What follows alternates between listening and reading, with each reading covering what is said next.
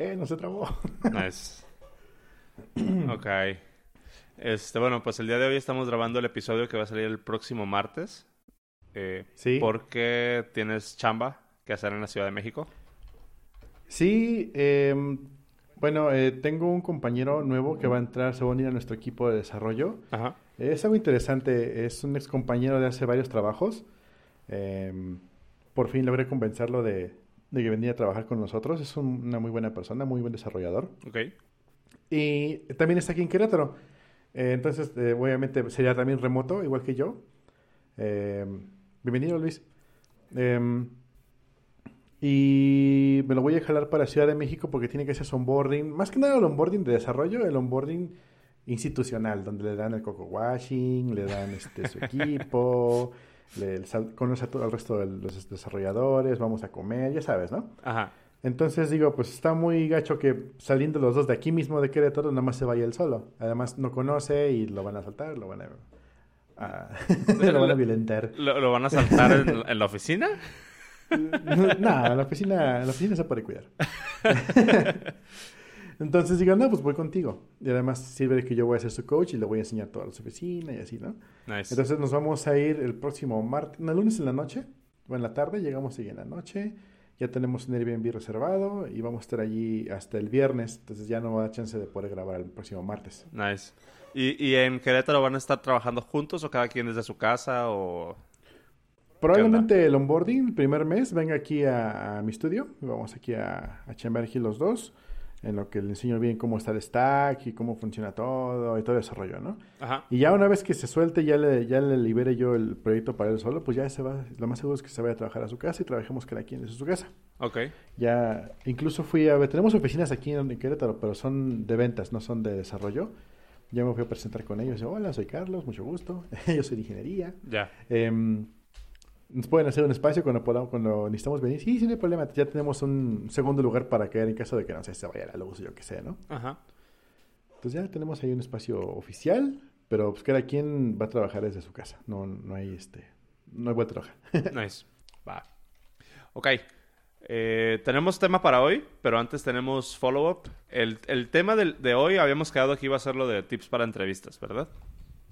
Sí, ¿O cómo entrevistar? ¿O cuál, cuál, cómo cuál, es, el, cuál es el concepto así final? Vamos a hacer un especial de dos podcasts. El primero sería cómo llegar a la entrevista como entrevistado. Eh, y la segunda, el siguiente podcast va a ser el lado opuesto, cómo llegar a la entrevista como entrevistador. Nice. Ok. Entonces hoy vamos a, hoy vamos a hablar de la perspectiva desde el entrevistado. Eh. Antes de hacer eso, nada más era como preámbulo. ¿Tú tienes follow-up de Swift UI? Claro. A ver, empecemos con eso entonces. Eh, bueno, para empezar, no instalé OS X11. De este, ¿cómo se llama? El, el Xcode 11 no lo instalé Ajá. porque pues me dio, me dio, me dio miedito. Ok. ¿Qué tal que pasan cosas y no, y no, no funciona nada de mi desarrollo? Pero eh, me aventé el tutorial que tienen en línea y estuve viendo las formas en las que se lo están planteando. Realmente está muy chido, me está gustando mucho. Ah, incluso me están dando ganas de aventarme mi primera aplicación en iOS. Eh, algunas veces se ve que iba a intentar desde que tengo Mac, pero no manches, aprender este Objective-C o C Sharp, esas cosas no, no, no, nomás no me funcionan. no, es lo mío. Em, cuando salió Swift dije, "Ah, ok, sí, vamos a intentarlo, pero por una u otra razón nunca realmente lo hice. No es que no lo haya intentado, simplemente, más bien, no lo intenté, no, no, no, desde un inicio. Eh, y ahorita con esto del Swift UI estuve viendo eh, cómo levantar una pantalla, cómo hacer diferentes pantallas, eh, tener más de, una pantalla por aplicación, em, cómo hacer el setup de las imágenes, contenido, user input. Realmente es muy sencillo. Eh, mientras, más lo veía, más me daba cuenta que es como tener React en, en iOS. Tal cual. Así, para los que vienen de frontend, eh, hagan de cuenta que es React en iOS. Em, porque puedes separar todo en módulos, eh, los módulos reutilizarlos en diferente forma. em, nada más le mandas props y listo. Las props se mandan casi igualito que en React. ¿Cómo es, ¿Cuál es el concepto, cuál es el concepto de, de, de un prop en React? ¿Cómo lo mapeas a SwiftUI? Mm, en React, por ejemplo, tú levantas un componente y tú cuando lo mandas a llamar le pones ahí eh, en, dentro del tag, le mandas ahí varios, varios elementos que se, les, se, conoce como props, propiedades. Ok. tú, ahí le, tú, ahí le, mandas un elemento, por ejemplo, este cubito, ¿no? Y dentro del cubito le mandas un objeto de JavaScript, el cual puede, puede ser dinámico o puede ser incluso otro, otro componente completamente adentro ahí. Okay. Eh, en tu script donde estás definiendo tu componente, eh, recibes el props, le pones ahí unas validaciones de que te va a tener ciertos tipos de, mm, especificaciones, o sea, tiene que ser o un string, o un booleano, o, otro objeto, etc, etc, ¿no? Eh, después de que pasas las validaciones, ya lo tienes disponible eh, en, el, en el DIS, si no me equivoco, ya lo tienes disponible para utilizarlo en tu layout, y lo, escupes, lo, lo, imprimes, lo que sea. Ok. pero ese componente eh, ya, se, ya se vuelve eh, abstracto. Es independiente, indiferente del prop que le mandes. Siempre y cuando cumpla la criteria, el prop que le mandes es lo que va a recibir y va a reaccionar a, eso. Entonces, digamos que tienes un componente que es un row. Un row va a recibir un objeto que va a traer una URL, un nombre y un, y un, y un action, ¿no? que es el click. Dentro del componente vas a desplegar la URL en forma de imagen, vas a poner el texto en forma de título y el click va a ser el botón, el call to action. Eh, únicamente vas a definir una vez el row en tu vida y lo vas a llamar un montón de veces con diferentes propiedades. Claro. Tal cual, se va, a, se va a hacer un montón de rows. De la misma forma, en SwiftUI vi eh, cómo están mandando a llamar unas, unas pequeñas cards donde tiene una imagencita y un texto y vi que nada más lo defines una vez, así va a ser, y luego nada más lo mandas a llamar así un montón de veces y la forma en que lo mandas a llamar está chido, simplemente le pones el nombre, dos puntos y tu componente va y vámonos. Eso me gustó mucho, está muy rápido y, y, me gustó que está muy poco verboso, está bastante limpio. A mí me molestan mucho los lenguajes verbosos. Por eso es que a mí me gusta más, me gustaba más CoffeeScript que, que JavaScript, pero ya no existe CoffeeScript. No existe, pero nadie lo usa. Eh, me gusta más Ruby, me gusta más Python, eh, a diferencia de, lenguajes más, más verbosos. Pero bueno, es lo que hay, ¿no? eh, Elixir es muy, muy poco verboso realmente. Eh, no, tiene, no tiene tanta sintaxis así bestia y, una vez que está bien administrado, bien, bien pretificado, queda bien bonito. Sí. Eh, es cosa que me gustan de los lenguajes de programación. Ah, esos lenguajes de programación. Y SwiftUI tiene eso. Tiene sí unas cosillas ahí medio, medio específicas, pero realmente si lo comparas contra Objective-C o contra C Sharp, dices, pues, no manches, no, no, es nada verboso, ¿no? Claro. Y eso me gusta. Y la, la mm, facilidad de poder tener por ejemplo, levantar un mapa fue dos, tres líneas, levantas un mapa y digo, wow, qué sencillo. y agarras y el mapa lo pones en, un, en una, una, máscara y lo mandas al fondo y ya tienes un fondo de pantalla con mapa. Qué, fácil fue eso. Em, entonces se me ocurría para hacer alguna aplicación chiquilla, una prueba de concepto, yo qué sé, y em, jalar datos de un JSON externo, mapearlos en la pantalla y vámonos. O sea, realmente es muy sencillo y la idea de no tener que preocuparte por cómo se va a desplegar es quitarte un peso de encima gigantesco y puedes empezar a desarrollar el, el, UX, puedes empezar a desarrollar UX, puedes empezar a desarrollar cómo va a ser tu layout, cómo va a ser tu, tu, tu walkthrough hacia tu aplicación, si es como quiero explicar, de que cómo, cómo el usuario va a interactuar con tu aplicación, más que cómo estar pensando, ay, ¿cómo voy a desplegar esta imagen? Mejor lo voy a hacer así, mejor lo voy a hacer acá, uy, no me quedó, uy, ahora cómo lo hago redondo. No, tal cual, nada más le pones allí imagen, punto, circle, bye. Entonces, este, me gustó mucho, está muy chido. Yo estoy pensando, como lo decíamos la semana pasada, si el día que digan que Swift UI exporta a Android, se muere React Native, tal cual, bye. Sí. Eh, sí, recibí mucho comentario al respecto de que, de que SwiftUI tenía como mucho prestado de React Native. Em, lo cual no, no, está mal y como dije la semana dije la semana pasada que igual todos los developers de React Native iban a tener los ojos así en la nuca del super el super eye roll de que ah, eso ya lo teníamos nosotros. Pues sí, digo, es, es, algo nuevo para los iOS developers porque ahora, como lo decía también la semana pasada, está patrocinado por Apple, o sea, ya es oficial. Entonces ya es algo, digamos, a lo que sí le tenemos que poner atención eh, de primera parte y sí tenemos que estar involucrados en cómo, cómo va a ser esto porque es el futuro del desarrollo, como estaba diciendo eh, anteriormente. Em, perdón. Ahora, eh, Sí, hay un detalle importante acá. Eh, yo he estado viendo más, he estado viendo más, explorando un poco más lo de SwiftUI durante estos días y he estado jugando un poco más con esto.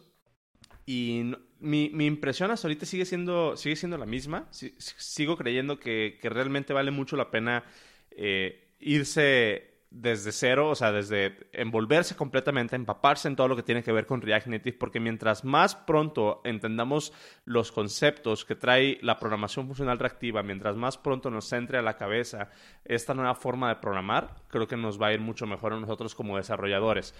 Y lo que me emociona más de todo esto es de que este nuevo paradigma de, programación, como tú dices, ya no te tienes que preocupar por cómo presentarlo, sino que le das eso al, le das eso al sistema y el sistema es el que se encarga de, hacer todo el, todo el procesamiento para ver cómo se tiene que presentar esto. Quitar ese overhead para nosotros como programadores va a bajar mucho la, la barrera de entrada para próximas, para próximas personas que quieran aprender a programar. Entonces, eso también me emociona muchísimo.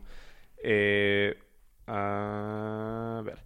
Porque, por ejemplo, antes lo que pasaba era de que decías, ¿sabes qué? Eh, quiero, quiero aprender a hacer iOS. Y lo primero que tenías que aprender era, como tú dices, Objective-C.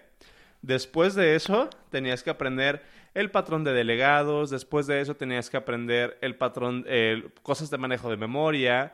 Este, después de eso tenías que aprender un montón de cosas y la verdad es que para el momento en que ya te ponías a programar tu UI, tenías como un baggage completísimo, así súper pesado de todos los conceptos que tenías que entender o comprender para nada más pintar un cuadro en pantalla y cuáles eran las implicaciones, este, las, implicaciones de que eso estuviera ahí. Y React, Native, ya, iba a decir React Native. Y SwiftUI eh, elimina todo eso completamente. Entonces, otra vez, siento que, siento que estamos en un, en un parteaguas para eso. Y si alguien, que es lo que comentaba la otra vez, lo, dije en el, en el, en el canal de, de, Slack, si alguien en algún momento tuvo alguna intención de aprender desarrollo móvil, este es el momento adecuado. Eh, por ahí me hicieron una pregunta que decían, oye, y si yo estoy aprendiendo realmente, una persona en el, en, el, en el canal de Slack me decía, llevo tres semanas literalmente intentando aprender iOS eh, ¿qué me recomiendas que haga? ¿Que me meta full con, con SwiftUI o que aprenda las bases? Y fue una pregunta que sí me dejó así como de... Mm". Eh, ¿tú, no, ¿Tú ya tenías cero, tú ya tenías algún... Eh, ¿Cómo se podrá decir? ¿Tenías la intención... acercamiento? Ajá, pero, pero nunca habías hecho algo en serio por aprender React, eh, React Native otra vez. Eh, SwiftUI, ¿verdad? O iOS. Ajá. iOS alguna vez quise, pero hasta ahí llegó. Eh, realmente en cuanto vi el primer día de código dije, what the hell is this? Y dije, no, este, tengo otras cosas que hacer. Ok. Em, alguna vez quise aprender Swift, pero ese sí no le di el tiempo que debía para, para aprenderlo bien. Simplemente lo vi, me gustó, dije, esto es el futuro, pero nunca lo abrí. Um, ese sí, no me acuerdo por qué, simplemente por decir seguramente. Ok. Pero ahora que dices esa pregunta que te hicieron, es un tema de debate gigantesco en, la comunidad de JavaScript, ¿eh? Em, mucha gente nos dice, bueno, ha, preguntado, oigan, ¿qué es lo que debo hacer para aprender JavaScript? Eh, tomamos en cuenta que las personas que están aprendiendo a desarrollar desde nada, desde, desde un Hello World en, en, en, Bash, eso ya no se hace, ¿verdad? Bueno, me vi muy, viejo. Em, desde un Hello World en lo que sea, eh, em, las personas que quieren aprender a desarrollar dicen, oye, ¿qué es lo que debo, cómo puedo aprender a desarrollar? ¿Qué es lo que debo aprender para empezar? Y yo siempre les digo JavaScript. Y no es porque yo trabaje en JavaScript, sino porque es muy sencillo. Eh, es verboso, un poquito verboso, pero al mismo tiempo te enseña bases importantes de, pues, tienes que tener bien tu código. Em, y aparte, lo único que necesitas para poder trabajar con JavaScript es Chrome abres tu navegador que ya tienes y ahí abres el inspector y ya puedes empezar a escupir código y a ver qué hace. Creo que es la forma más sencilla de aprender porque no tienes que instalar ningún tipo de compilador ni nada. Entonces yo les digo, aprende JavaScript. Entonces la siguiente pregunta que me hacen es, ¿qué es lo primero que tengo que aprender para aprender a programar JavaScript? JavaScript y decir, ah, ok, qué buena pregunta. Entonces aquí se, no sé si ya lo platicamos alguna vez. Sí, creo que fue todo el, primer episodio del podcast completo, es eso, creo. Sí, entonces eh, estamos en el mismo punto ahorita con SwiftUI, o bueno, con SwiftUI versus eh, iOS Dev. Eh, ¿qué es mejor? ¿Aprender las bases o entrar directamente al framework? Entonces ahí igual lo que platicamos el podcast pasado, em, qué tan buen desarrollador eres o si ya te puedes llamar desarrollador eh, de OSX porque ya exportas una aplicación de, iOS a OSX. Eh, son muchos puntos en validar. Eh, digamos que una persona que está aprendiendo a desarrollar en iOS se avienta directamente al framework y empieza a trabajar con SwiftUI para sacar una aplicación, siento yo que sí es una buena opción siempre y cuando no pierdas de vista que aún hay muchísimo bagaje que no conoces y que probablemente algún día vas a tener que utilizar y vas a tener que aprender. Sin embargo, para el, para el lifespan de este momento, para tu lifespan de atención, para poder sacar algo y decir, ya hice algo, funcionó, me topé con esto, luego, luego se murió, pero lo eché a andar en un momento, yo creo que sí sería un, un buen milestone decir, saqué una aplicación con CVUI, funciona, puede ser una prueba de concepto, puedo mejorarla, seguramente sí, y en algún momento, eh, ya con ese background, pues igual te dices, pues a ver, voy a aventar algo más al deep porque ahora quiero hacer un videojuego, yo qué sé. Entonces, yo creo que sí sería una buena idea empezar por SwiftUI, por el, por el, por el framework, y luego indagar hacia, hacia las bases. Eh, siempre y cuando, como digo, nunca pierdas de vista que tienes un, un root gigantesco que no has inspeccionado. Lo mismito en JavaScript. Hay gente que dice, no, tienes que empezar desde abajo, aprender los streams, aprender los pipes, aprender todo eso, eh, las promesas, los, los run conditions y, empezar a trabajar con multithreads, aunque no tengas threads. Em, y hay gente que dice, no, aviéntate directamente a React y, y, sácate una aplicación, eh, haz una SPA, aviéntate contra un router y levanta algo para que la gente lo vea. Las dos son buenos approaches la persona que va a empezar desde abajo, lo que va a pasar es que cuando llegue al punto de React ya va a tener todo dominado. pero la, va a costar, la, curva, la curva de aprendizaje va a ser muy grande. Y la persona que empiece desde arriba, si no toma en cuenta que hay mucho eh, background que tiene que aprender y que no conoce, eh, se va a, desarrollar como lo que yo le llamo un eh, plugin oriented developer, que nada más se, se, pone a, descargar plugins, instalarlos en tu sistema y medio juntarlos para hacer un, un Frankenstein de aplicación. Y eso es clasiquísimo en JavaScript. No sé si en SwiftUI llegue a suceder algo así. Sí, eh, será, será cuestión de verlo porque el ecosistema de iOS también está muy orientado, o tiene, tiene mucha, mucha influencia pues de, de, lo que tú le llamas esto de plugin oriented developer.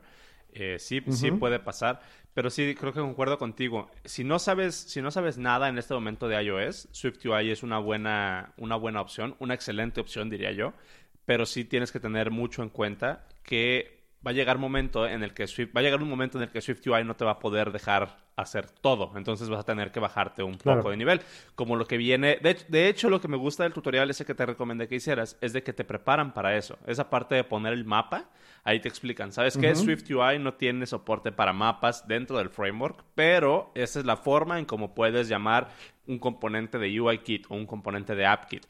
Y, eso, es, eso es lo padre, que el mismo tutorial te está poniendo eh, como la, la, guía para que cuando necesites tú integrar un componente que no sea nativo de SwiftUI, nativo entre comillas, obviamente, porque todo, todo es nativo, digamos que no está dentro del framework, pues no tiene soporte oficial dentro del framework, ahí te dicen cómo lo puedes hacer. Entonces sí, eh, si no sabes nada de iOS, si no sabes nada de desarrollo móvil, SwiftUI es una muy buena introducción, pero sí estate consciente que en algún momento te vas a topar con pared y vas a tener que eh, bajar un poco de nivel y aprender otras cosas que tal vez no sean tan fáciles de aprender como SwiftUI. Pero ya tienes una inercia, que es lo bueno. Exactamente, ya, ya sientes que estás haciendo algo. Eh, ok, entonces empezamos con el tema, si quieres. Eh, ¿Qué te parece? Eh, eh, tips para entrevistar mejor como entrevistado. ¿Por dónde empezamos? Yo puse ahí un poco un outline en el, en el documento, no sé si le tuviste chance de checarlo. Eh... Uh, no. y deja eso, no puedo verlo ahorita porque se me muere la transmisión. Ok. eh, yo, yo puse como dos, eh, ¿cómo se llamarán? Como dos, dos puntos principales en los que creo que nos podríamos enfocar en este podcast. El primero es cómo aumentar la probabilidad de que alguien te dé la entrevista, en primer lugar. ¿No? ¿Cómo, cómo, ¿Cómo te vendes tú antes de llegar a la entrevista para asegurar o para maximizar las oportunidades de que alguien pueda decir, ah, me interesa hablar con esta persona? Y de ahí podemos sacar varios, varios puntos. Y el segundo, el segundo tema principal que tengo en mente es, ya te dieron la entrevista, ya te dieron la oportunidad de ir, ¿cómo no la riegas? ¿Cómo te aseguras de que sea una, buena, una buena entrevista tú? ¿Cómo te preparas para eso? Entonces, em, ¿qué te parece si atacamos el primer punto? ¿Cómo, cómo, o qué recomendarías tú para alguien y que aumente sus probabilidades de que alguien eh, le dé la entrevista en primer lugar? Bueno, depende mucho de la empresa a la que estés aplicando. Eh, muchas veces las empresas, eh, las empresas que están buscando talento constantemente, esas te dan la oportunidad de entrevista cualquier, cualquier martes. O sea, no, no, no hay este, no hay vuelta de hoja. Sí, sí te dicen, sí, vamos. Cuando una empresa se pone picky y dice, no, fíjate que no estoy aceptando ahorita resumes, mm, igual es una empresa a la que, a menos de que la conozcas y digas, o sea, estamos hablando de que sea, no sé, en tu caso Apple, ¿no? Ajá. Y te digan, no, en este momento no estoy buscando, y dices, pues bueno, eh, eh, lo intento otro día, lo intento la próxima semana. Pero por lo regular son empresas en las, que, en las que tal vez tengas que pensar dos veces y decir, ¿realmente quiero entrar en esta empresa? O sí me están eh, diciendo que vale mucho la pena entrar aquí. Porque si desde ese primer contacto que te da la empresa a, ti como, como candidato, con la Freddy, em, no es no es un buen primer contacto. Estamos de acuerdo en eso. Si, si tú me dijeras, hola Carlos, ¿cómo estás? No, no, ahorita no, mañana. Wow. sí. o sea, no. Eh, em, y lo mismo pasa como en la empresa. Eh, ya hablaremos desde el otro lado de punto de vista de cómo, cómo manejarlo. Pero yo, como, como entrevistado, como, como candidato, em, hay algo que alguna vez leí, no sé si ya lo comenté, eh, es que hay más desarrolladores varones que mujeres estadísticamente hablando. Eh, no porque seamos mejores, no porque seamos, no porque la, carrera esté hecha para varones, no es así. Realmente la carrera, de hecho, nació para, mujeres. Luego hubo un tema ahí eh, muy machista, pero anyway.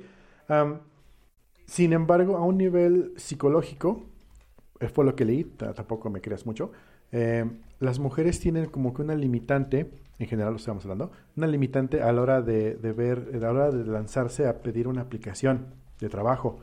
Y es que si yo pongo en un, si yo veo una, una, una oferta de trabajo que dice se requieren A, B y C, y yo nada más tengo A, yo agarro y aviento mi resumen, ahí va. Simón. si no me llamas, pues ni modo, y si me llamas, pues qué bien. O sea, lo peor que puede pasar es que no me llamen y uy, qué malo. En cambio, una, una, una mujer por lo regular, por lo general, si no tienen explícitamente todo lo que están solicitando, ni siquiera lo intentan. Entonces eso hace que haya una relación mayor de varones contra mujeres en desarrollo o en ingeniería, porque simplemente hay más varones aplicando por la posición. Claro. No es porque seamos mejores, simplemente por masa, por, por volumen, ¿no?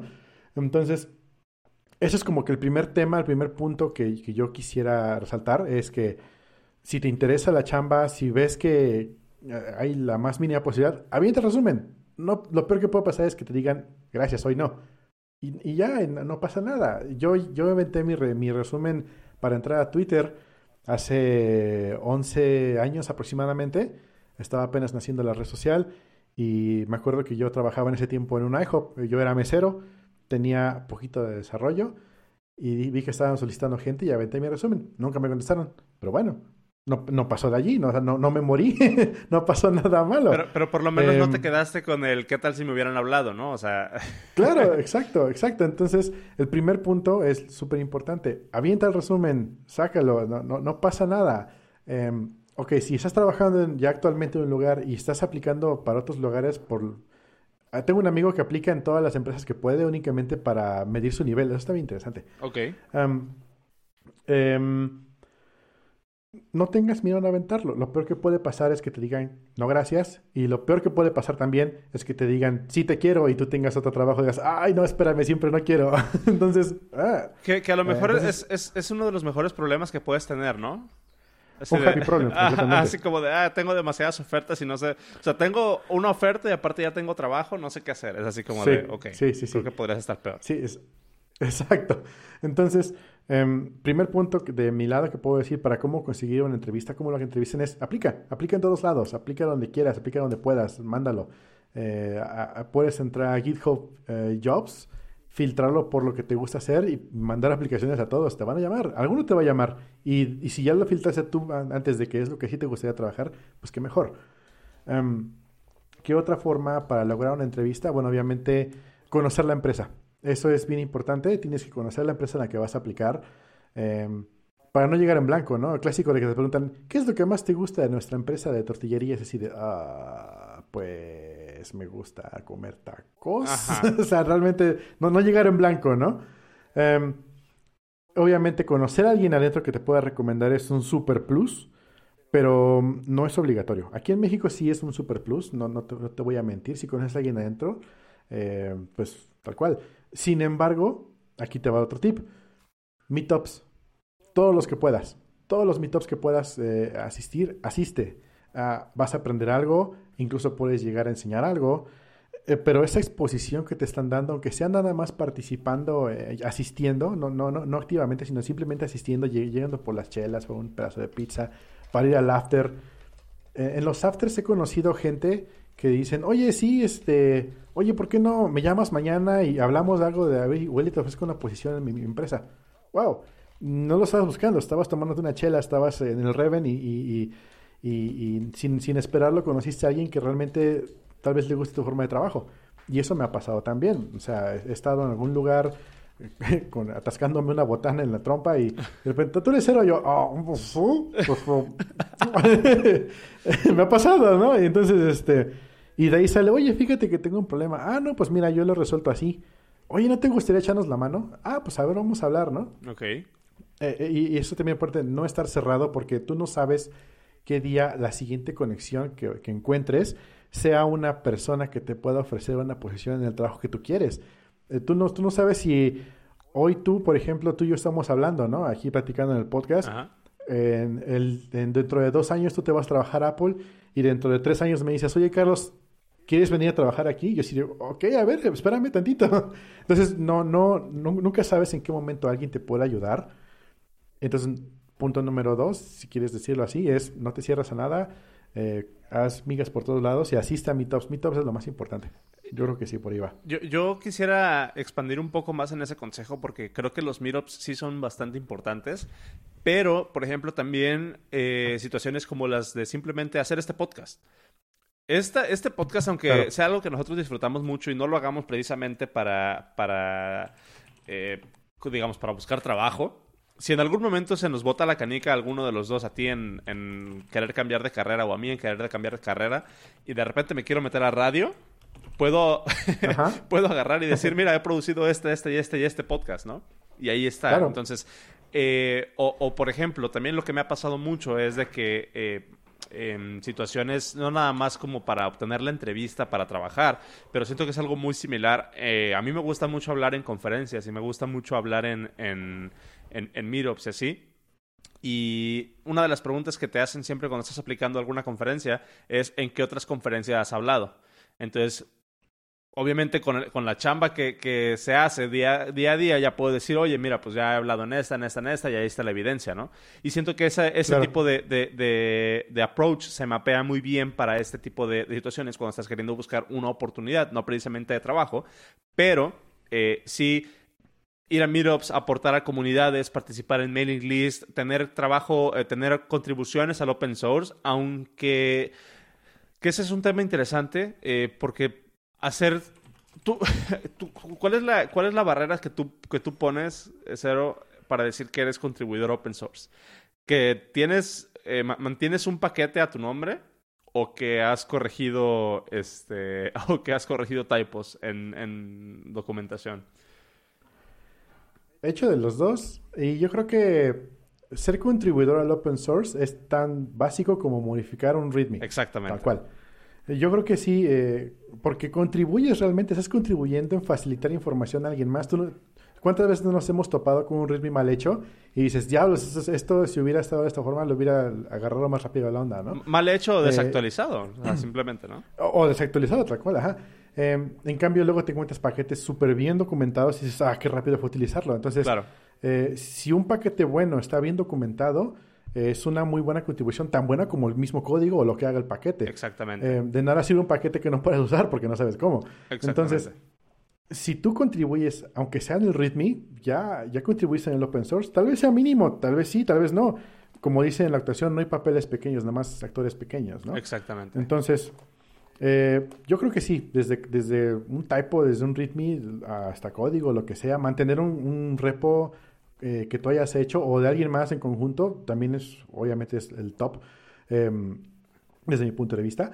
Eh, pero sí, ¿no? Desde, desde, desde, lo más pequeño vale la pena para ser contribuidor. Y sí, e, e incluso te lo puede medir GitHub. Tú puedes saber tu, tus contribuciones que sean abiertas y saben ahí tu nombre cuántas has hecho en cierto tiempo. Bueno, es, un poquito para, para, para, para abonearse, ¿no? Sí, que, que, también es peligroso eso, ¿eh? Porque si, si te vas mucho por esa métrica, este, eh, digamos que puedes contribuir o sea, me ha, tocado ver PRs que son así 10.000 líneas de código añadidas en un solo PR, pero pues sí, agregaste 30 dependencias. O sea, entonces, digamos que no se vaya como que mucho por esa, por esa métrica, pero lo que quería, a dónde iba con, con todo esto de la, de la, contribución al open source, es de que para mí, y me voy a poner un poquito ahorita en el papel del, del entrevistador, eh, para mí el hecho de que alguien haya contribuido al open source desde un typo o hasta se haya aventado un módulo de un paquete super fregón eh, que es utilizado por millones de personas, a mí me dice lo mismo, que estás interesado en compartir lo que sabes.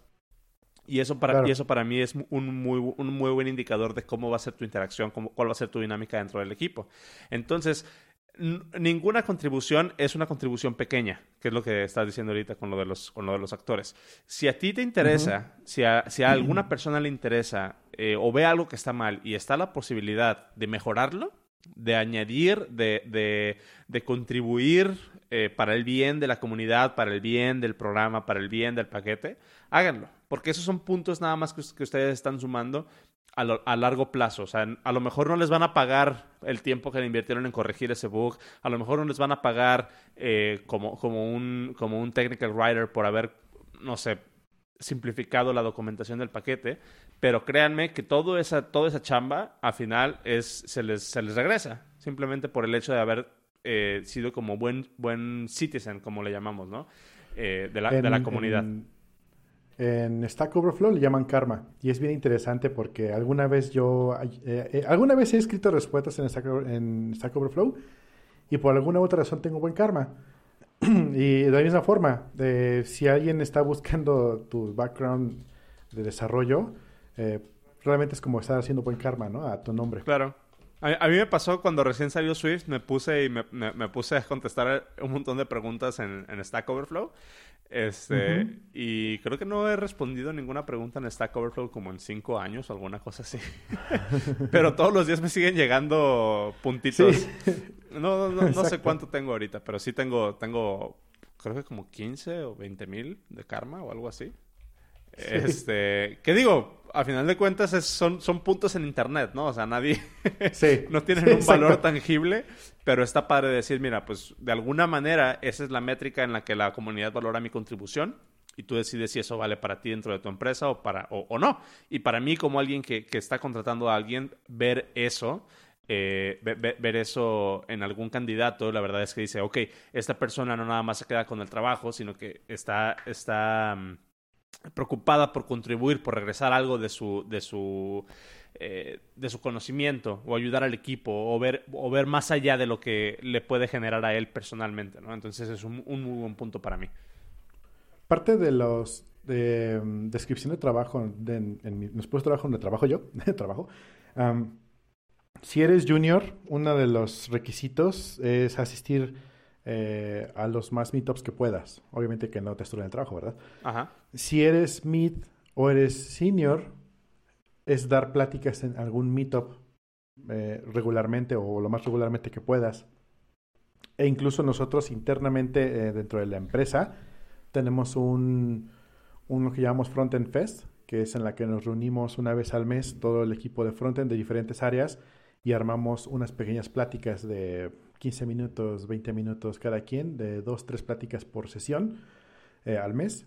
Y explicamos algo interesante, algo que se nos haya ocurrido, algo que nos topamos, incluso puede ser algo que no sea de desarrollo, eso es bien importante, porque tenemos compañeros junior que dicen, pues yo soy junior, yo no sé nada que, les, que, ustedes no sepan, ¿qué les voy a yo explicar?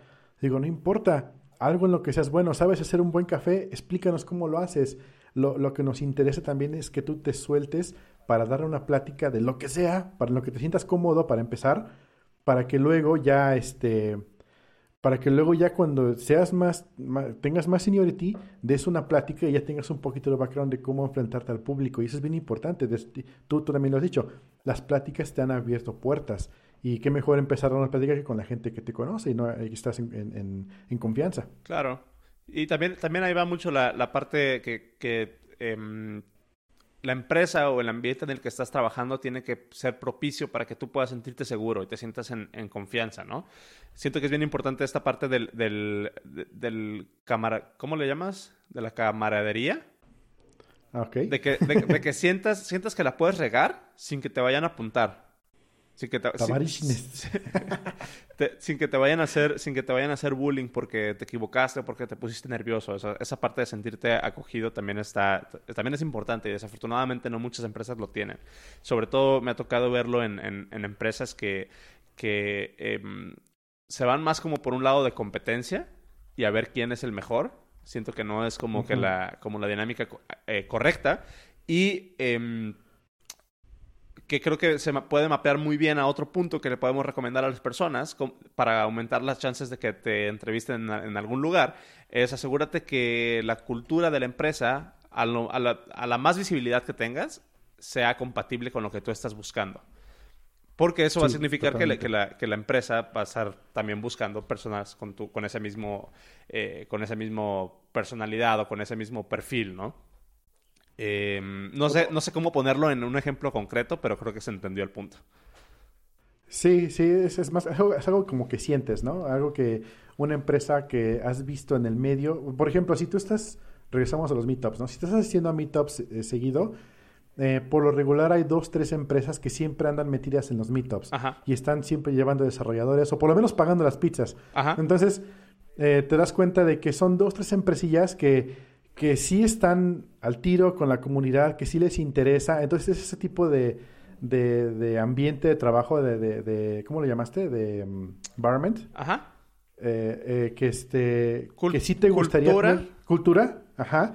Ese tipo de cultura que a ti te, si es lo que te interesaría a ti pues bueno ahí lo estás viendo no y dices ah oye por qué no me hago con fulano no están buscando gente tal cual. Y, y, y, esas no están buscando cuatro palabras con que, los, con que se lo vayas diciendo a dos, tres personas indicadas o a todas las que puedas, eso es tan sencillo que te va a empezar a abrir eh, puertas. Es como, no sé, en la secundaria, ¿no? Cuando te dicen, oye, es que me gusta la chica fulana esta, pero, pero este, tengo miedo de llegarle. Y todo el mundo te dice, obviamente, todo el mundo fuera de tus zapatos y dice, pues llégale, ¿no? ¿Qué te pasa? No tengas, no, tengas miedo. Pero tú obviamente nunca la vas a hacer, ¿no? bueno, yo nunca lo hice. Pero obviamente te quedas con, con la. con la. con eso en la mente de que chin, y si lo hubiera hecho, ¿qué hubiera pasado? ¿Qué hubiera pasado que, que, que te que hubiera dicho que no? Pues nada, te, te, dice que no y pues órale, chido va, esa secundaria, ¿no? Em, de la misma forma, tú estás en un lugar, en un meetup, estás en, eh, con, con, ves a una persona ahí que está hablando de desarrollo y dices, oye, ¿no están buscando gente? Eso ya para una persona que esté buscando gente, dice, oye, esta persona le interesa y rompió el hielo tal cual. Entonces, tal vez es una persona que me interesa contratar, porque pues es, algo que estoy buscando. Claro. ¿Qué, es lo, qué es lo porque te puede decir? No, fíjate que no. O mándame un mensaje, o te doy, mi tarjeta y mándame, mándame un correo.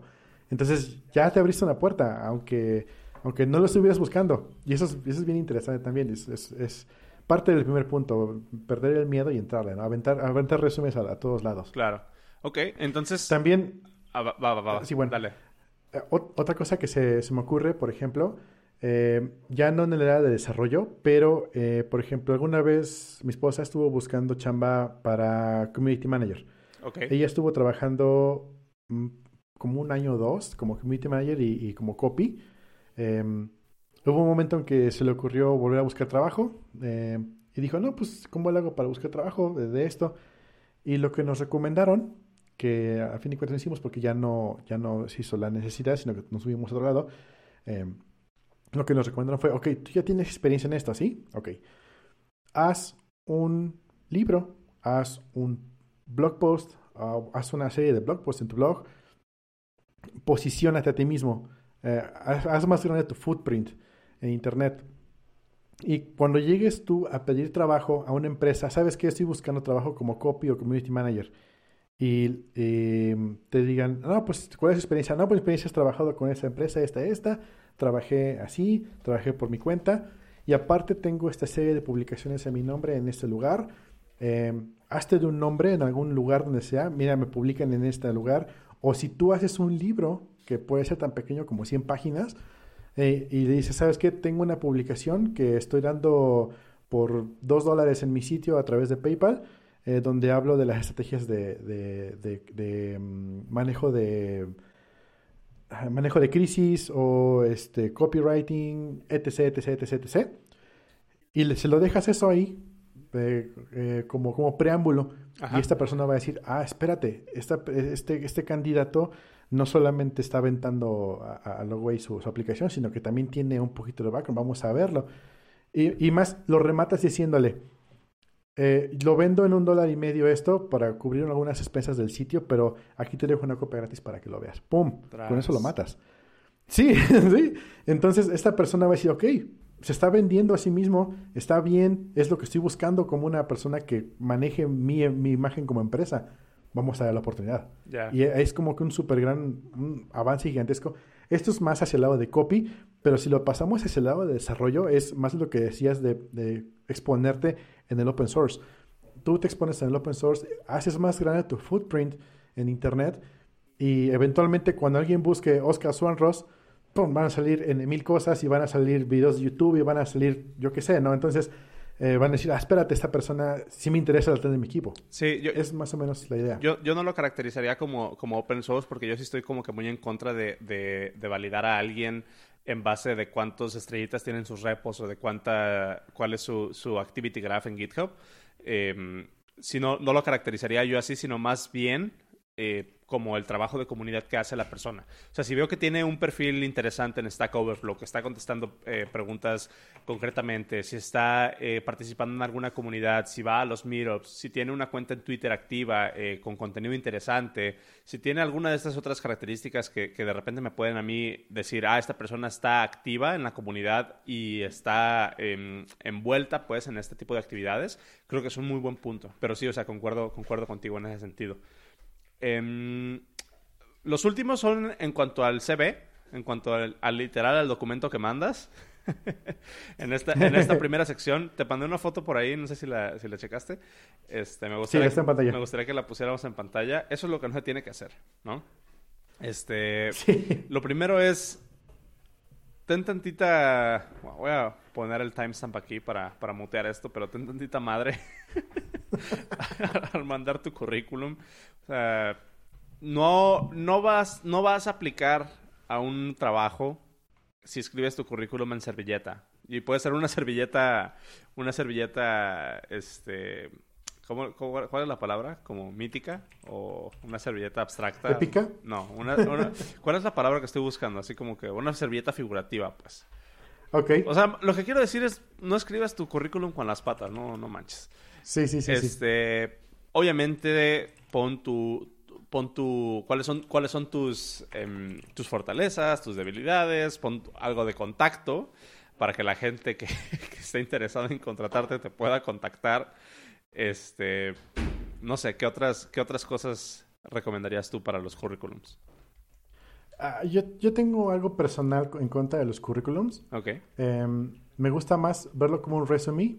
Ok. Em, porque un currículum es más de que, no lo sé, es, es, es siento que es algo más institucionalizado, donde, ay, sí, estudié en el kinder fulano de tal, eh, las cartas de mi abuelita son estas, eh, me, no sé, se siente como que muy cuadrado. En cambio, un resumen tienes la libertad de hacerlo un poquito más, de, imprimirle más tu estilo okay. y poner, eh, hola, pones un intro, mi persona es esta, trabajo así, me gusta esto, esto, he trabajado en estos lugares, he sido voluntario en esos lugares, he publicado algunas cosillas en este blog que es mío, no importa. Em, pero bueno, tienes como un poquito, siento yo, no, realmente, realmente no, tampoco es, si necesitas, no, no, no, te voy a mentir. Siento yo, desde mi punto de vista, que un resumen te da un poquito más de libertad de expresarte y ser, salirte más de lo que es el cuadrado, de lo que es un currículum. Porque pues, muchas empresas te dicen, vengo currículum y con aplicación armada. Y la aplicación te dice, este, y, el, bueno, ¿cómo llaman? Este, solicitud de empleo. Y la solicitud de empleo tiene ahí, ya, ya son prearmadas que la compras en, en, la, en la papelería. A unos 50. Y dicen ahí, ah, exacto. Y, te, y, hay, y hay, que hacer ahí un check-in que dice, ¿sabes manejar Word y Excel? Así de, ah, ¿por qué? Entonces, eh, a, ese punto de, de, de, cuadradez que no, no me gusta caer y poniéndome un par de segundos en el lado del entrevistador, es algo que no nos gusta pedir. Lo hacemos por mero requisito y por conocer un poquito de tu background, pero nos ha llegado resumes muy chidos de gente que le pone mucho diseño a sus resumes. Sí. Y dices, ok, le, puso, le puso galleta. Se ve elegante, no se ve un árbol en Navidad. Em, pero, pero, pero da, también mucho que hablar de tu personalidad. Entonces, personalmente sí no me gusta la palabra currículum, aunque tal vez sea lo mismo a fin de cuentas. Em, ok. Pero sí, ¿qué, más le pondría yo a mi, a mi resume? Le pondría mucho de mi personalidad. Tal vez le pondría un membrete para ser así del lado más institucional, pero yo empezaría con una introducción de mi persona, luego continuaría con lo que he trabajado eh, eh, de voluntariado, eh, lo que me gusta hacer, que, cómo me gustaría que me recordaran en el futuro cuando yo me muera. Em, y luego más abajo ya poner, pues he trabajado en esos lugares, hice esto, hice lo otro, he asistido a estos eventos. Em, y di alguna plática sobre esto y esto en, en la casa de mi abuelita, no me importa. pero para darle un poquito de, de, mi personalidad al papelito, para que pues, tengan un poquito más de, de, de, lo, mí a la hora de, antes de entrevistarme. Y eso es bien importante porque, por ejemplo, nosotros en la empresa hacemos una entrevista de screening, luego hacemos, les mandamos la prueba, luego revisamos la prueba y luego le hacemos una segunda entrevista de, de feedback y luego se le hace un, se le dan las gracias o, se le hace una oferta. Ok. Eh, y muchas veces los compañeros de desarrollo dicen, oigan, pero en 500 líneas de código que nos aventó, no podemos decidir si esta persona es junior o es senior o es este o, o, Smith. Y realmente tienen un punto a su favor. Realmente tú no puedes decidir en un solo repo, por muy extenso o pequeño que sea, tú no vas a poder decidir si esta persona es un senior o qué nivel tenga. Eh, sobre todo si de las 500 líneas, 490 son el framework. Entonces, ¿qué es lo que buscamos nosotros siempre? Buscamos que nos ponga de su cuchara, que nos ponga de, su, de su destreza, de código, de su, de su propia autoría, que es lo que nos interesa. Y lo mismo aplica para el resume. Si la persona nos ambienta un resume este, completamente X, pues así lo vamos a ver, lo vamos a ver X. Si nos avienta algo destacante, va a destacar entre los demás. Entonces eso también es una buena, un, bueno, un buen tip que yo quisiera dar para cuando tú, tu, tu currículum o tu resumen. Claro. Y, y, también te puedes ir mucho al extremo, ¿no? Donde hay, me ha tocado saber de personas que mandan su, su resumen en, en video y haciendo así como un, un, musical y todo, de por qué deberías contratarme, la chinga. OLB. entonces, entonces este, pues sí es bien importante. Eh, último tip de esta, de esta sección es por favor, ubica la empresa en la que estás y si la empresa trabaja en PDFs, no envíes tu currículum en Word. o sea, y eso... Neta. O sea, pero, pero eso, eso lo podemos como trasladar a, a, cualquier otra área. Si ves que tu empresa trabaja en un área muy particular o la empresa a la que estás aplicando trabaja en un área muy particular, eso es lo primero que tienes que cuidar que no la estés regando en, en tu, en el, cualquiera que sea el archivo que estés mandando, ¿no? O sea, si estás aplicando, no sé, no, no sé para qué me... no, no, tengo un, un, ejemplo concreto más que ese, creo. O bueno, imagínate que estás aplicando para un trabajo de, de redacción y mandas tu, tu, currículum con falta de ortografía. No, bye, desde ahí. Desde ahí, ¿no? O sea, de ese tipo de errores tan, tan obvios que es así como que no cometas el error que la empresa a la que estás trabajando, para la que estás aplicando, está intentando resolver en el mercado. O sea, no, no, entres por la puerta equivocada, ¿vale? Ok.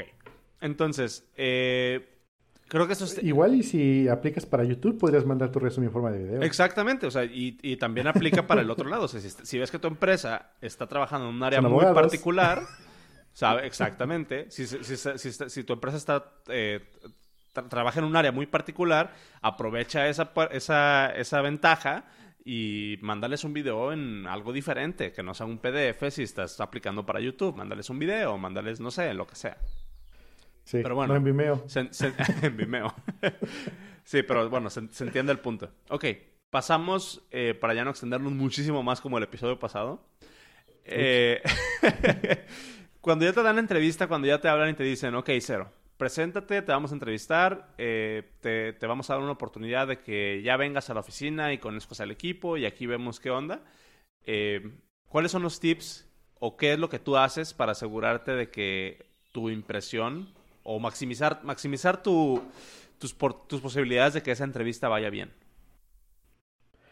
Em, hay dos extremos que me gustaría platicar. Uno es, em, en la empresa en la que trabajo nos considera una empresa millennial.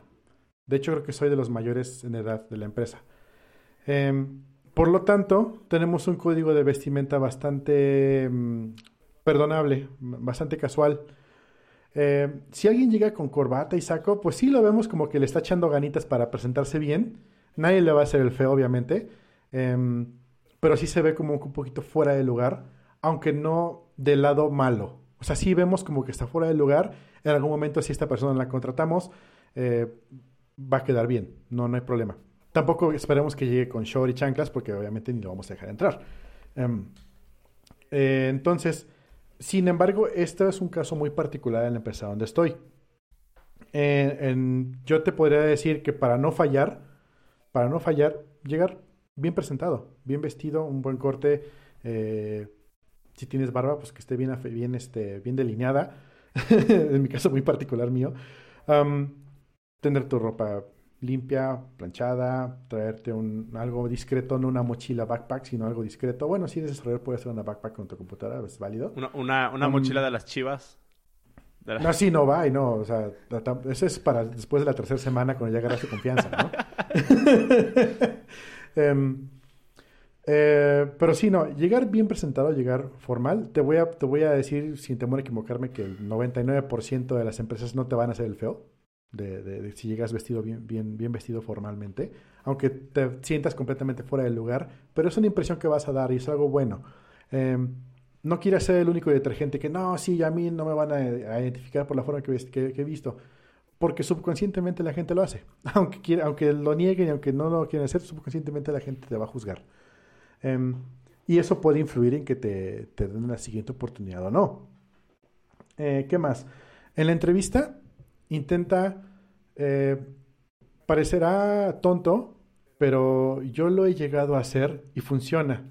Antes de llegar a la entrevista te paras en el espejo y, repites tus líneas. Repites, hola, mucho gusto, mi, nombre es Carlos, vengo, este, hola, soy yo. e intentar ser lo más natural posible, porque obviamente te tienes que vender a ti mismo, pero no, no quieras vender una personalidad la cual no eres, tienes que venderte tal cual como eres, porque ¿qué tanto tiempo más vas a poder mantener esa, esa máscara en el trabajo? Eh, si tú llegas y te presentas con un acento medio raro que me acabo de inventar que no sé de dónde es. Em, no y, y entonces, este, a los dos días, la persona que te contrató por el acento va a decir, ¿qué onda? ¿No? ¿Quién es este? Hay un episodio de Friends. con Joey, ¿no? No, con Ross. ¿No? Ah, con, su, su, acento inglés. es muy bueno. Tal cual. Fíjate que me pasó a mí una vez. Yo cuando fui a pedir trabajo en un lugar como garrotero, porque no había para mesero, llegué como garrotero. Y yo llegué, eh, tenía yo como tres meses de desempleo. Y llegué, la barba crecidísima, eh, llegué, tenía por lo menos un pantalón de mezclilla, este, y tenía mis zapatos antiderrapantes, por lo menos. Ok. Eh, llegué con mi resumen en la mano, llegué con el capitán de meseros, le digo, oigan, me dijeron que están buscando eh, garrotero y pues quiero, quiero aplicar para, para, ver si me dan la oportunidad. Llegué sin entrevista, llegué así, tal cual. Em, creo que es parte de lo por lo que me contrataron, porque uno como mesero, garrotero, pues tienes que, eres un vendedor, tienes que presentarte. Claro. Llegué y le, pasé mi resumen y así enfrente de mis ojos lo quiso, lo agarró y lo deslizó hacia un lado y prácticamente lo tiró a la basura. Me dijo, platícame, platícame de ti. Fue como, como que me agarró en curva, ¿no? Dije, ah, ok. Y en ese momento me agarré y me solté, no, pues mira, yo estudié esto, esto, esto. Trabajé en algunos restaurantes así, así, así, así. Conozco un poco, no mucho de vinos. Y me interrumpe en ese momento. A ver, dime qué vinos conoces. Ah, no, pues conozco este, este, este y este. Y, por lo, y te puedo decir que por lo menos este y otro, otro uva se puede combinar con este y otro platillo, la, la, la. Ya me estaba saliendo un poquito de lo, de, del, del camino y me volví a enfocar. No, a ver, cuéntame ¿Qué es un flujo de servicio? Ah, no, pues así, así, así, así, así. Ok, ok. Este, ¿cuándo puedes empezar? Y le dije, traigo mis zapatos derrapantes, puedo empezar ahorita. nice. Y me dice, ¿qué piensas de, de la barba? Digo, si, si, tiene que irse, se va. Me dice, ok, hoy es jueves, preséntate el lunes. Y el lunes llegué, rasuradito, camisa este, planchadita y todo. No te voy a mentir, tres meses adelante me, eh, ya que eh, normalmente ya fuera de servicio, ya cuando estamos por cerrar el, restaurante, me llega el gerente y me dice, eh, con su acento argentino, ¿no? que ¿no? Que no me voy a atrever a, imitar. me dice, este Carlos, a mí se me hace que no es el que entrevistamos. A mí se me hace que este, esta persona que tenemos aquí enfrente conoció a Carlos en el camino a, a, su casa, porque el que llegó a entrevistarse era un tipo así este, con barbón y este, tenía, tenía el cabello largo y, este, y estaba todo, todo fachoso. Y se me hace que se encontró a, esta persona en el camión y le dijo, oye, acabo de conseguir un trabajo bien chingón aquí en el restaurante de al lado. Y este cabrón agarró y lo mató, lo tiró ahí en la laguna y se, hizo pasar por él. Entonces, ok, fue algo chusco, fue algo bueno, pero lo que, lo que sucedió fue que la impresión que di al inicio no fue la misma que proyecté ya en el trabajo. Digo, tuve la suerte que eh, vieron a, más allá de mi primera impresión, pero pensando en retrospectiva, si yo, eh, si a mí me llega una persona así toda malandra como en ese momento estaba yo, sí la pienso dos veces antes de darle una oportunidad. Entonces sí es bien importante llegar bien presentado y presentar bien tu personalidad, ser abierto, ser honesto. la honestidad es lo más importante que puedes expresar. Este, y como dice Freddy, si tienes muchos años, mucho tiempo, siempre estás en una entrevista, los nervios te ganan. Y es normal. Y créeme que una persona, un, entrevistador, eso lo, hablaremos en el próximo podcast, un entrevistador tiene que ver a través de eso, a través del, del, del de, de, mm, de, los nervios, de lo que tiene el entrevistado, porque es normal. O sea, no, no esperamos que sea de otra forma. De hecho, yo cuando hago mis entrevistas, eh, les empiezo a aventar preguntas así bien, bien tontas o para romper el hielo. Y ya cuando siento que el entrevistado se relaja, ahí es cuando empiezo ya a hacer mi evaluación. Y eso es algo que pues hay que platicarlo más adelante. Pero sí, tú Freddy, por ejemplo, que me estás diciendo que, que tienes, te dan miedos, este, nervios, este, es normal, intenta sobrellevarlos. nadie espera que seas eh, un actor sin, sin, este, sin sentimientos. Eh, y además es parte de lo mismo y eso es bastante, bastante importante que, que lo aprendas a, a, contemplar en tu personalidad. Em, ¿Qué más? Mm, la honestidad, ya lo había mencionado, es muy importante. Eh, me gusta recalcarlo porque se da uno cuenta rápidamente cuando la persona está mintiendo, ya sea por, quedar, por querer quedar bien o por zafarse de alguna este, situación incómoda, pero eso es algo que evalúan las personas cuando te están entrevistando. Una persona te va a hacer alguna pregunta sabiendo que es incómoda, sabiendo que te va a hacer mentir, y si tú mientes, pierdes. Exacto. Tienes que ser honesto. Aunque sea incómodo, aunque obviamente no vamos a llegar a extremos este, de incomodidad personal, pero sí algo relevante al trabajo, aunque sea incómodo, aunque sea algo que no te haga quedar súper bien, te va a hacer quedar mejor si eres honesto que, eh, eh, admitiendo algo que hiciste mal, que mintiendo y que la otra persona lo sepa. Exacto.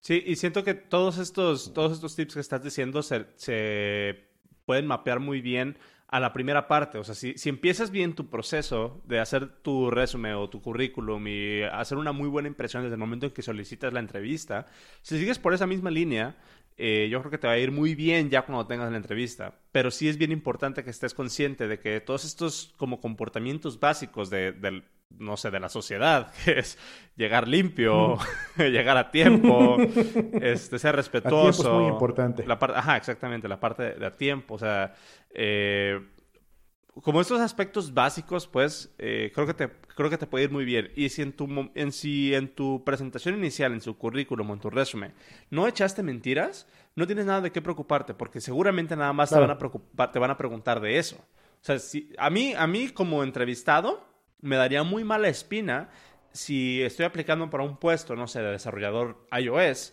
y me empiezan a hacer preguntas de Ruby o me empiezan a hacer preguntas de desarrollo backend o me empiezan a hacer preguntas de Android. Eso para mí como entrevistado me da una, una, alerta roja muy, muy grande de que a lo mejor la empresa no tiene en realidad idea de lo que está queriendo hacer o no tiene idea de los requerimientos que tiene. Entonces también eso le tienen que poner mucha atención desde la parte del entrevistado. O sea, y, y bien importante, no sé si ya lo hemos dicho antes, eh, uno como entrevistado, uno como candidato, también puede rechazar a la empresa, ¿eh? Oh, sí. O sea, no es cuestión de que la empresa tenga la verdad absoluta y porque te dijeron que sí, ya tienes que irte a trabajar. Si a ti no te convence por alguna razón, la que sea, estás en todo tu derecho y creo que es, una, creo que es algo muy sano tenerlo consciente siempre. Tú también puedes decir que la empresa no te gusta. Y eso es algo que, en algún momento también eh, se estuvo mencionando mucho hace, hace, unos, hace unos días o hace unos, unos, unos meses o unas semanas. Este, ahí mi, mi timeline está medio, medio raro. Este, pero no sé si ya te lo había platicado a ti antes, que es que cuando la empresa, cuando, cuando, cuando una empresa está intentando buscar seniors o cuando una empresa está queriendo reclutar seniors, la empresa no es el que elige a la persona la, persona elige con quién quiere trabajar. Y creo que eso, eso no debería de ser, eso no debería de ser tal cual exclusivo para un ambiente de cuando estás en una posición senior. Creo que todos deberíamos de tener esa conciencia, sea que estás aplicando ya para un puesto senior o estás aplicando para un puesto de entrada, para un puesto junior o de aprendiz, porque uno como aprendiz también se puede ir con la finta de que cualquier trabajo es bueno, y la verdad es que no si tú estás entrando como aprendiz a alguna empresa, yo lo que, lo, que te recomendaría es de que buscaras que esa empresa primero tenga una cultura con la que tú te sientas cómodo y contento, porque te va a permitir crecer de forma más rápida. Y segundo, que tenga personas eh, que tú admires o personas a las que tú sepas que le puedes preguntar o puedas aprender de ellas. Entonces creo que es, va, va, va para los dos lados, ¿no? Sí, algo que no, que nadie te dice, pero que es muy verdad, y es que depende obviamente de la empresa y la posición. Hay lugares donde te contratan por un periodo de prueba. Ajá. Sobre todo en posiciones muy, muy junior, ya junior o abajo de junior. Claro. Donde te dicen, vas a estar en periodo de prueba tres meses. Y en esos tres meses vamos a evaluarte y si vemos que tienes potencial, te, te seguimos dando, ya te damos la planta, por ejemplo, ¿no? O otros tres meses. Em, lo que nadie te dice es que esos tres meses son son simétricos, por así decirlo. Son de ida y vuelta. En esos tres meses, si la empresa no te llena como tú quisieras que te esté dando, le puedes decirles gracias. Y, y lo más que puede suceder es que se llenen susceptibilidades, pero contractualmente tu contrato se acabó y no estás renunciando, estás simplemente dejando ir eh, a una empresa que no te está gustando. Exacto. Y eso es válido. Y yo, yo lo he hecho. Y, y sí se siente extraño de tu lado y las del otro lado dicen pues ni modo, pero tampoco te pueden eh, decir mucho más que eso. Exacto. Entonces es, es algo importante porque sí, eh, es un buen punto que tocaste. Eh, tú también tienes el derecho de decir, no me gusta, llegué aquí por error. Ajá. tal, vez, tal vez no, este, no es lo que yo esperaba, muchas gracias. Y tan tan. Claro. Sí, porque a final de cuentas no es, no es una panacea, o sea, no es de que la empresa te vaya a resolver todos los problemas. Y a, final de cuentas, también te lo he dicho a ti, eh, Cero, que, que cuando algo sucede, o sea, cuando, algo, cuando las cosas empiezan a ir mal, la empresa no se va a tocar el corazón por dejarte ir. Siempre, y eso te lo puedo asegurar, o sea, mm. siempre está la, lamentada esta... Eh, como dicho de que, ay, somos familia y nos vamos a chupar los viernes y somos amigos entre todos, pero cuando se trata de negocios, la empresa, al final de cuentas, tiene que cuidar su agenda y lo primero que van a hacer es correr a la gente. Entonces, bajo esa premisa, tú tampoco te deberías de tocar el corazón por herir susceptibilidades de una empresa, que es algo súper tonto desde mi punto de vista, porque al final de cuentas a ellos no les va a importar. Ellos lo que quieren es que se haga algún trabajo y el que tiene la oportunidad de crecer o estancarse es, eres tú, el que está entrevistando. Entonces tienes que tener mucho cuidado en dónde entras y tienes que tener mucho cuidado de, de, de, saber si el lugar en el que vas a estar trabajando, desde un inicio en la entrevista ellos te están diciendo, sabes que a lo mejor no, no, eh, no es el mejor lugar o no es el lugar adecuado en el que puedes crecer por cómo se presenta también la empresa. Si el entrevistador llega tarde, también es un punto, también es un punto que tú tienes que tomar en cuenta como entrevistado para saber si es, si, si eso es parte de la cultura ahí, si todo el mundo llega tarde, si los deadlines no importan, porque eso te puede decir mucho de cómo trabajan en el software o cómo trabajan ya en el proceso en el que te están contratando. Sí, sí, tal cual. hay, está la máxima, que sí le llaman, la máxima de, de, mm, contratación, la máxima de mm, talento y desarrollo de, de este, recursos humanos que un día me la dijeron, así me la dijo un, director de área de, la empresa, me dijo, la máxima es, tárdate en contratar y ser rápido en despedir. Claro. y como empresa es totalmente válido, o sea, tárdate en conseguirte la persona correcta y al momento que veas que no te sirve la corres. Pero eso que refleja del lado de la persona que está entrevistando, o sea, así de, ok, yo voy a dar todo de mí, voy a dar mis ocho horas del, día de vida para venir a, crecer esta empresa, para que cualquier martes me digan, ¿sabes que ya no? Ajá.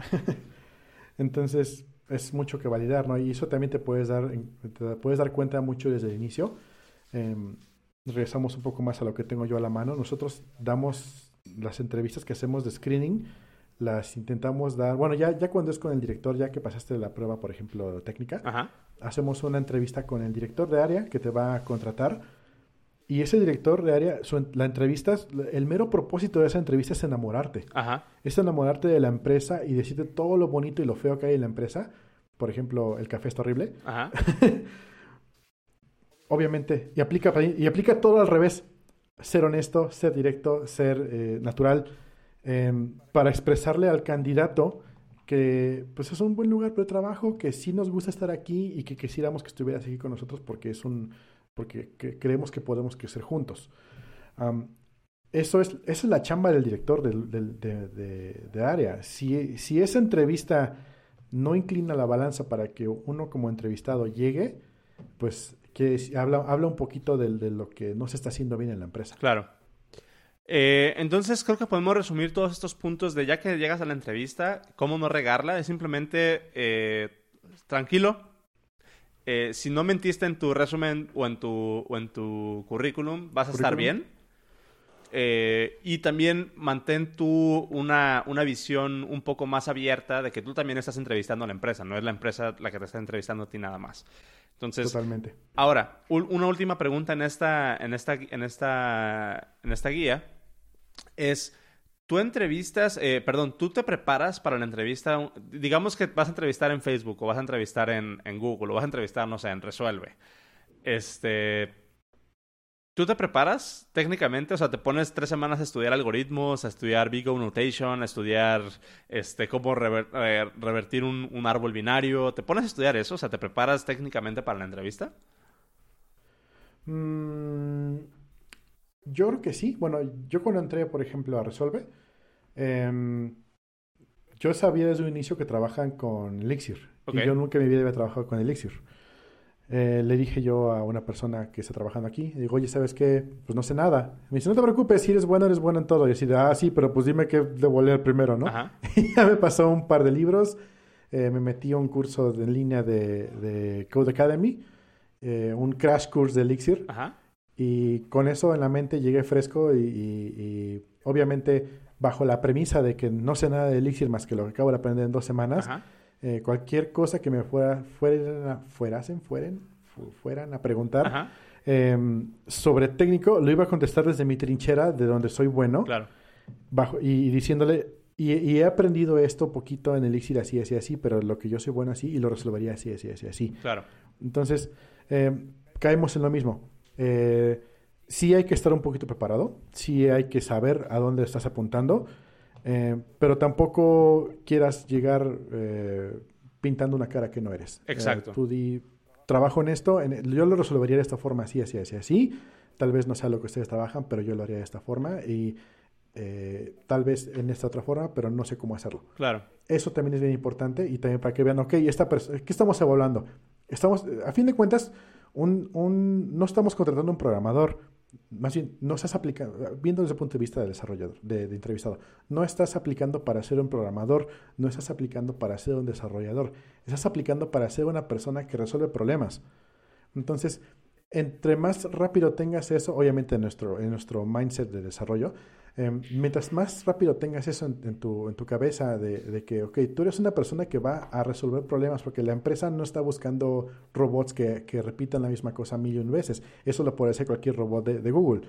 Entonces, buscan una persona que haga preguntas, buscan una persona que meta problemas y que los resuelva, busca una persona que busque problemas y los resuelva.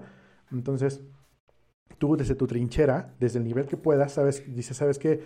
Yo lo haría así, yo lo haría así, yo lo haría de otra forma o simplemente no lo sé. Y eso también es muy importante porque obviamente nadie lo sabe todo y eso es algo que la empresa debe saber. Y si tú como entrevistado dices no lo sé y ves que la empresa te hace el feo, es como que también un red flag allí. Exactamente. Porque la empresa no está, no está abierta a, enseñarte, no está abierta a... No sé, a mí se me hace una red flag, pues. Sí, sí, sí, estoy, estoy muy de acuerdo. Te puedo compartir que yo en lo personal en ninguna entrevista he agarrado un libro y me he puesto a estudiar para la entrevista, porque mi razonamiento en ese sentido es de que eh, si me preguntan algo que no sé, simplemente no lo sé.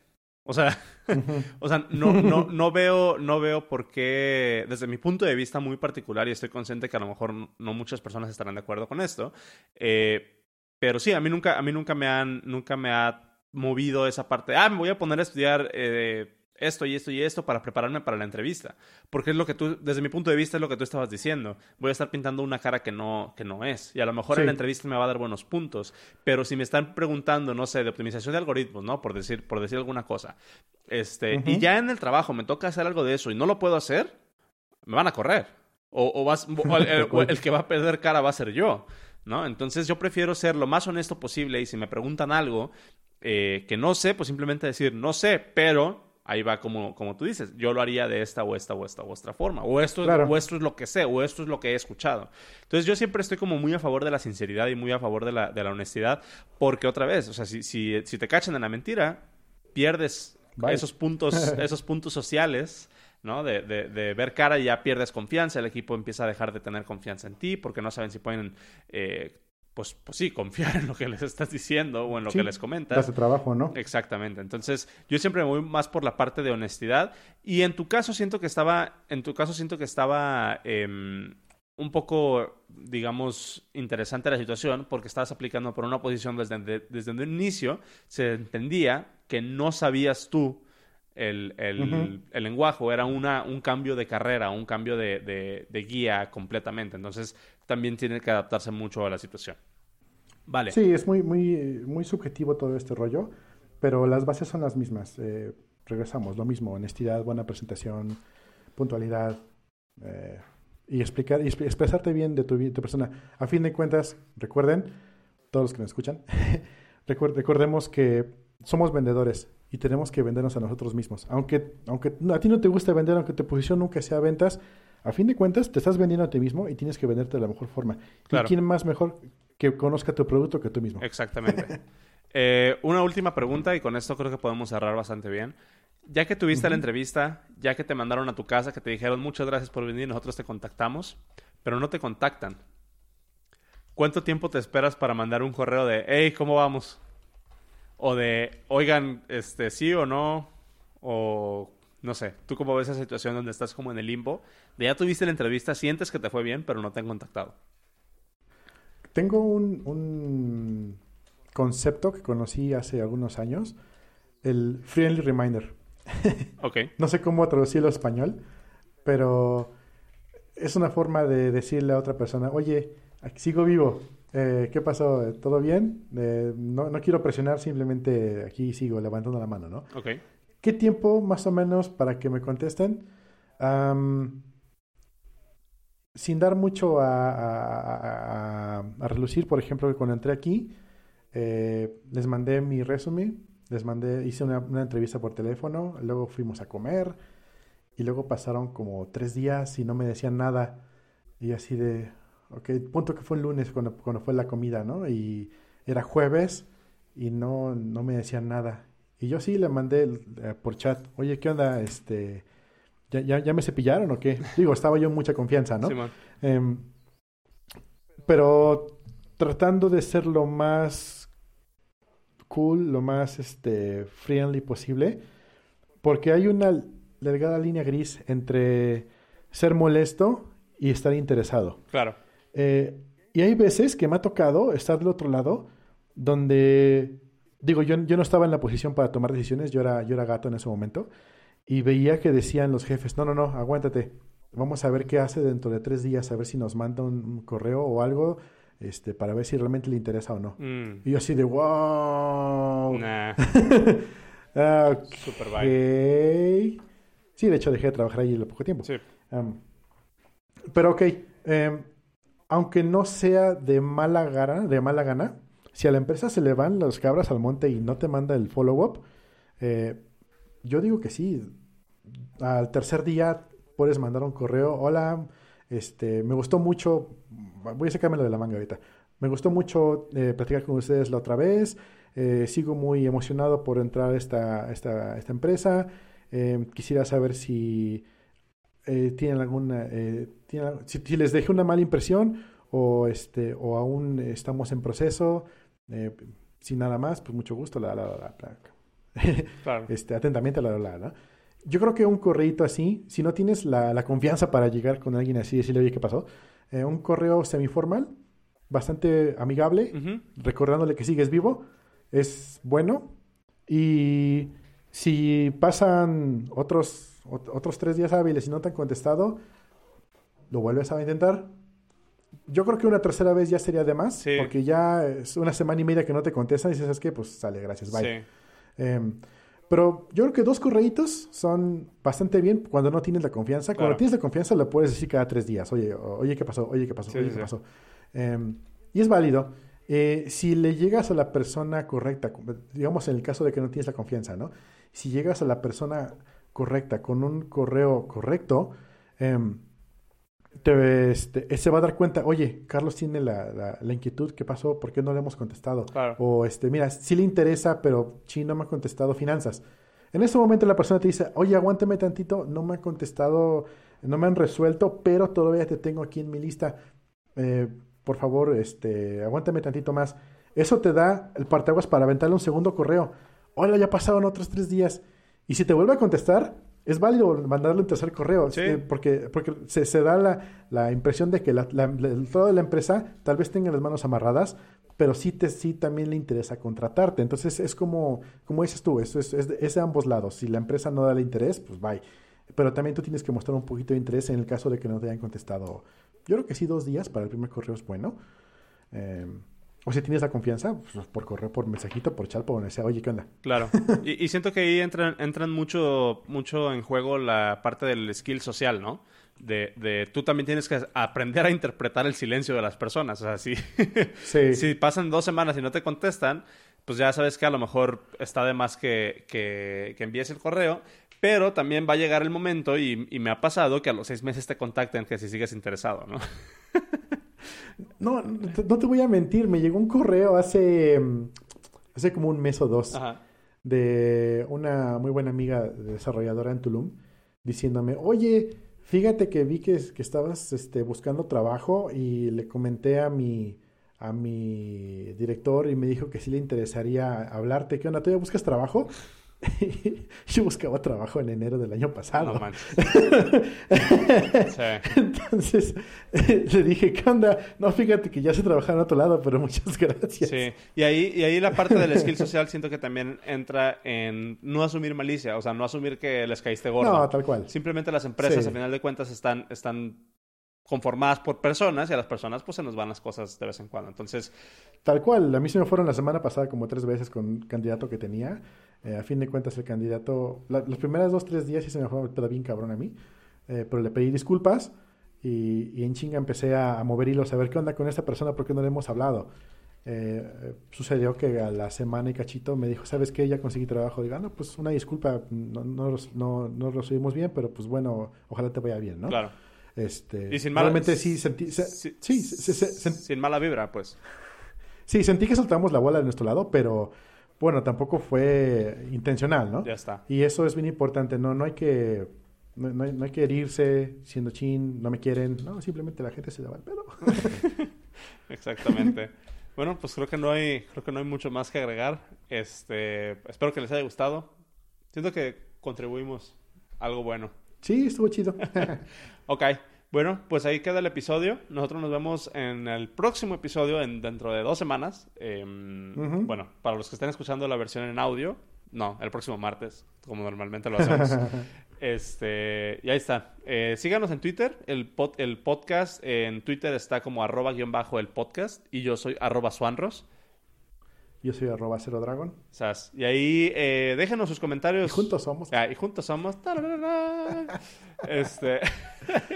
no, estar- estaría padre que nos comentaran sus impresiones de, lo que comentamos si han tenido esta, este tipo de experiencias. O si tienen consejos que tal vez se nos olvidaron comentar acá. Para, para asegurar esa primera entrevista, para asegurar que la primera entrevista vaya bien y para hacer el aftermath de esa primera entrevista. Este, nos gustaría saber también cuál es, cuál es su opinión, cuál es su experiencia y si tienen algo que se nos pasó, pues ahí déjanoslos en los comentarios o en el Twitter de Twitter. arroba guion bajo el podcast. Vale, pues nos vemos Vale, el nos vemos próximo el episodio. próximo podcast. Bye bye, nos vemos. Bye bye.